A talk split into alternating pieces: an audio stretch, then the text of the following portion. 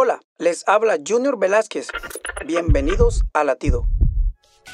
Segunda de Corintios 5:20 nos dice que somos embajadores en nombre de Cristo. Por eso es importante estudiar las escrituras, amar a Dios y compartir su amor y su verdad con los demás, especialmente con los que aún no conoce del Mesías.